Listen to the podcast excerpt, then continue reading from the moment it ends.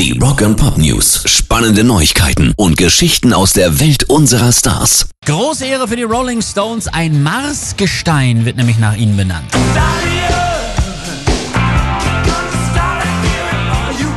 Gestern wurde der Rolling Stones Rock offiziell eingeweiht. Der Stein ist etwas größer als ein Golfball und wurde vor einigen Monaten von den Schubdüsen des Inside vorwärts getrieben, als das Raumfahrzeug auf dem Mars landete.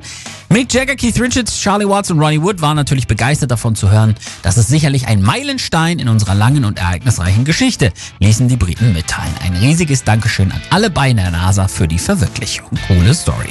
Rock and Pop News. Heute kommt die neue Scheibe von Airborne raus.